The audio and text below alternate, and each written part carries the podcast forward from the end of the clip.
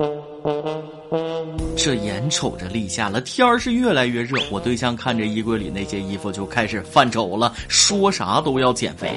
我寻思减肥是好事啊，得支持。我就在网上查一些减肥方法，说的得是多运动，饮食上不能吃油腻，要吃就吃点什么蔬菜啊、鸡肉啊之类这种低脂肪的食物。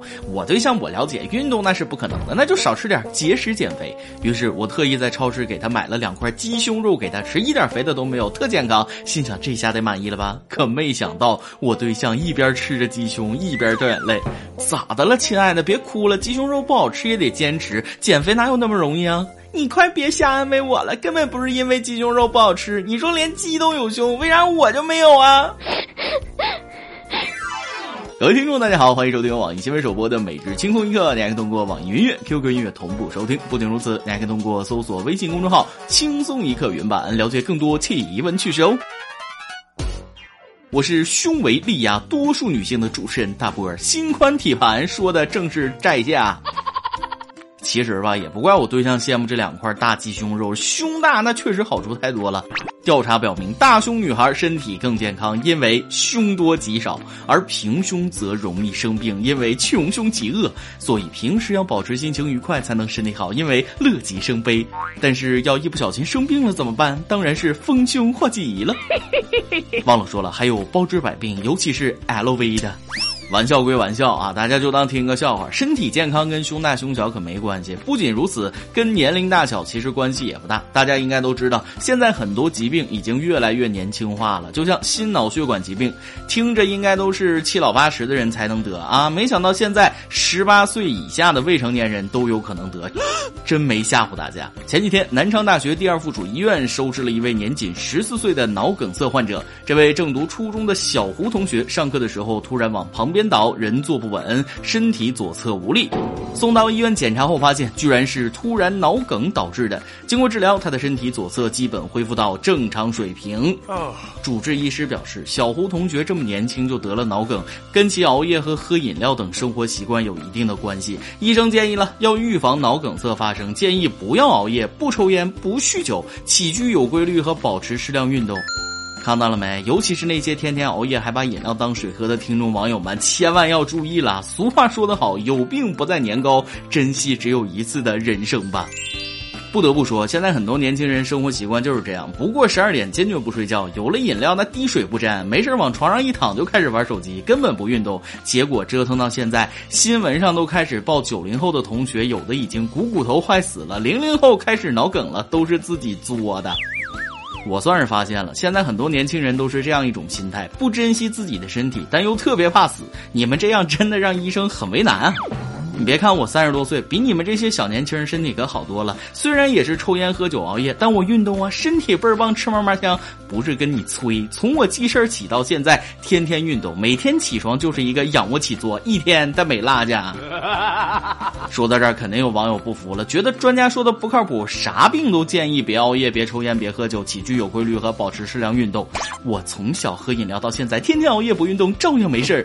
真是想给你一可乐瓶子。心脑血管疾病它不是一天熬出来的，都是日积月累缓慢形成。你现在年轻体质好，等上点岁数，身上零件不太管用的时候再试试。人家中年人也知道夏天喝点凉水舒服，吃口凉西瓜得劲儿。关键是身体顶不住啊！还是那句话，等你上了岁数就都明白了。而且熬夜不光对身体不好，还容易导致脱发，嗯，就是秃顶，越熬越脱的厉害，这就来问题了。我平时就脱发，不熬夜那岂不是白脱了？再和大家说个挠头的事儿，我今天中午突然接到一个电话，说：“先生，你的信用卡刚才在法国刷了一百万，我们要核实一下，是你本人操作的吗？”我沉默了一会儿，说：“你能不能把那消费记录截图发我呀？我我想在朋友圈装个十三。”说到这儿，我不得不说一件事：现在有一部分人已经沉迷在提升逼格的道路上无法自拔了。为了看上去比别人富裕点，结果让自己穷的是叮当乱响。前阵子“隐形贫困人口”这个扎心的热词在网络上走红。那么，啥是隐形贫困人口呢？我给你们举一个简单的案例啊，比如说表面上看起来他们能买吸尘器就不用扫帚了，吃完牛油果又要吃澳洲牛排了，一百块钱一张的面膜用起来也不心疼。总之，朋友圈光鲜亮丽，其实口袋空空如也，吃土是常态。这种人还是很常见的，在家吃饭绝对不发朋友圈，那多没面子！要发就发去饭店的，尤其是奇形怪状的菜必须发。去西餐厅那肯定发。没事再拍点化妆品，别管瓶子里是不是空的，啥贵拍啥啊！然后旅游的时候呢，拼了命的刷屏，然后再拍酒店、夜店、酒吧啥的，就跟微商的拍照发图技巧差不多。对了，还要再配上一些往死里矫情的话，不是情感受挫了，就是找不到人生目标了，整的跟活不起了一样。各位可以看看自己的朋友圈，对号入座。不过我是真的羡慕这些人，至少还能让自己看起来不穷。我和你们不一样啊，我穷的那是明目张胆啊。不过贫穷并没有限制我的想象力，要不是因为贫穷，我都不知道大宝的洗面奶能这么好使啊。有时候我在想，现在的年轻人是都这样吗？还是只有我这样？哎，所以咱们的每日一问就来了，问你一个扎心的问题：你现在每个月能剩下钱吗？能挣多少？不清楚大家的状态，就拿我来说吧，起早贪黑，勤勤恳恳的工作了这么多年，一分钱没攒下，还负债累累。建议大家存个小金库，遇到事儿应个急是一方面，攒点私房钱是另一方面。更重要的是，将来老了，自己的生活也能过得好点。没事儿出去跳个广场舞，能约个好看的老太太吃个饭啥的，想的一定要长远。再给大家来一个好玩的消息，下面这个事儿可以说是相当招笑了。前阵子，黑龙江抚远开往哈尔滨东的火车上，有乘客丢了手机，乘警查看监控后，当场锁定了与失主同一车厢的一名可疑男子。可该男子坚称与他无关，还警告乘警说：“不许随便翻我兜。”哼然而就在这时，令人哭笑不得的事儿发生了，也不知道是内裤没兜住还是咋了，手机竟然从嫌疑人裤腿里掉了出来。乘警表示：“是不是好尴尬呀？”后来，乘警让失主确认是不是他手机的时候，竟然发现手机电池没了。嫌疑人见无法抵赖，也配合警察开始翻兜找手机电池，一边找一边说：“别着急，如果是我偷的，兜里应该有。”哎，你还别说，巧了，还真有。这不就是巧了吗？人家手机电池飞你兜里去了，你是机器猫啊？兜里要啥来啥，业务能力不过关呐，时间拿捏显然是有问题的。你要动手，也等到快到站的时候啊，偷完正好下车。不过有一点，这贼的业务水平不行，但心理素质挺高，睁眼说瞎话，脸不红心不跳，都戴上手铐了，还跟乘警一来一回的，跟说相声一样，挺幽默呀。要不要考虑放弃做贼这么有前途的工作，转做一名演员呢？最后再给大家来一个技术性的消息，大家都跟着瞧瞧。眼瞅着又到一年一度的毕业季，话说南昌有两个女生摆摊卖娃娃，原来这些娃娃都是他们大学四年里抓的。其中一个女生小吴说：“快毕业了，娃娃太多，就想到和室友摆摊。”售卖并当场传授抓娃娃的独门绝技，那就是千万不能抓那种太圆的娃娃，尽量抓带四肢的。抓娃娃是不可能的，一辈子都抓不起来娃娃。什么圆的方的，别说了行不行？不说倒好，一提这个我就生气。我感觉你真想多了，就和我不抓圆的就能抓到一样啊！上次我花了两百块钱让一个娃娃翻了一个身，谁有我天才？娃娃机的爪子松的跟掉了螺丝一样，好不容易抓起来了吧，半道上还直嘚瑟，抖得和犯了羊癫疯一样，这家把我气的，这辈子都不想抓了。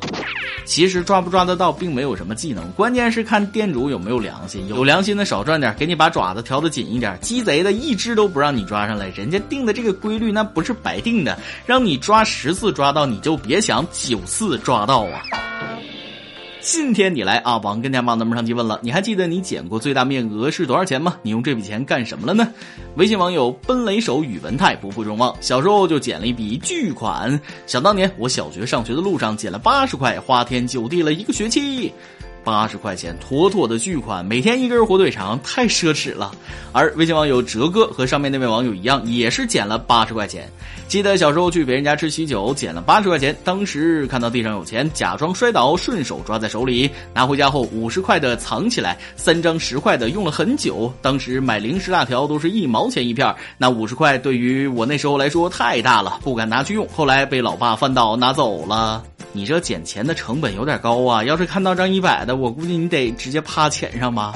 微信网友提拉米苏捡的比较少，但整个经历却是十分好玩。没发过大财，捡过最多的钱是三块钱。小时候跟小伙伴骑着自行车赶集，刚出家门的胡同就看到地上有一团红色的纸，走近一看是一团一块钱。大家都知道以前的一块钱是红色的，但是不知道是多少钱。然后机智的我捡起来就拼命往家跑，自行车都不要了。到家跟我妈说，我捡了一大把。的钱，我妈问多少呀？然后一查是三块。虽然只有三块钱，但是把小时候的我激动的不行。现在想想，小时候好傻呀。你这还行，我更丢脸。上小学的时候去学校草丛里打扫卫生，看见两毛钱，我直接塞鞋里了。等拿出来的时候，那个味儿啊，都不好意思拿去卖雪糕了。还有一次，我在银行门口捡了一块钱钢镚儿，那以后的一周时间里，我每天都在银行门口徘徊，期待着再来一次。微信网友 Y Y 就比较正经，捡了钱竟然没有花天酒地。这个事儿我得说说，我捡到最大面额的钱是在刚上初中的时候，一下子捡到了二十块。各位不要觉得二十块是个小数目，这在当时那个年代，对于一个初中小萌新来说，可是一笔巨款。掰着手指头算算，换算成热干面，一元一份就是二十份，一份就可以做一顿饭，那就是二十顿饭。也就是说，我捡到了将近一星期的伙食费。所以，因为这笔意外之财面额过于巨大，我把它上交了老师，然后就没有然后了。怎么叫没有然后了？我告诉你，然后啊，你把钱交给老师，然后他就用这二十块钱买了二十份热干面自己吃了。这就是一个吃货的想象力。爆料时间。微信网友强颜欢笑尽是伤分享了一件他自己的趣事。Hello，主持人教你个虽然胖却能让自信心爆棚的方法。如果有人说你胖，你可以这么说：其实我以前也是个瘦子，但是后来我吃东西的时候，他们总是跟我说你吃呀，你吃呀，反正你又不胖。然后我就天真的认为自己真的不胖。然后我又想去胖子的世界看看，但是找不到回去的路了。我试过了，他们还给我双击六六六呢。六六六。先谢谢这位网友的一番好意啊，不过我就还是算了吧。估计是没机会试了，毕竟已经在胖子的世界里迷路很多年了。再来一段。微信网友魏嘿嘿跟大家分享了一个不可能实现的段子。今天我必须说说我们的黑心主管，为了提高工作效率，给我们开会，要求他手下员工每天干二十五个小时。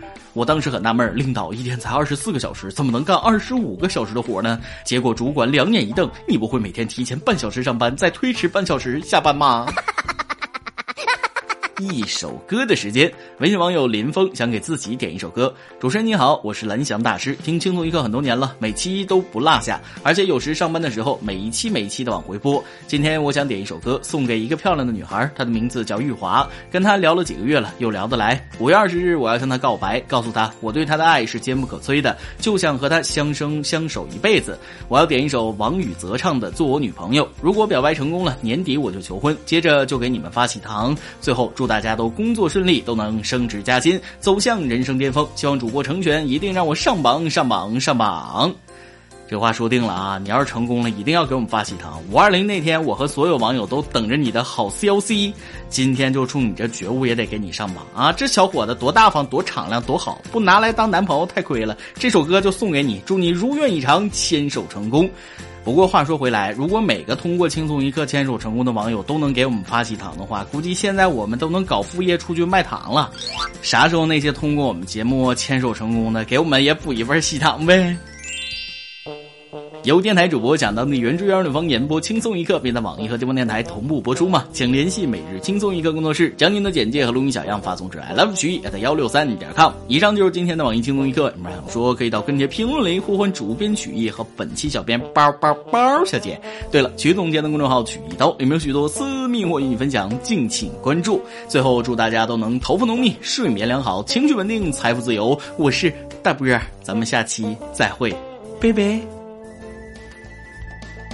美丽的姑娘，我要告诉你，整个世界没有人会比我更爱你。牵着你的手啊，快乐一起走。现在开始你就做我的女朋友。你和我相遇是缘分是注定，我要和你生生世世永远在一起。温馨照顾你，为你遮挡风和雨，这一辈子我会让你幸福甜蜜。树叶飘雪花飞，再有你伴随，这种感觉让我有种说不出的美。做女人其实很不容易，我会把你放在心，好好去。心。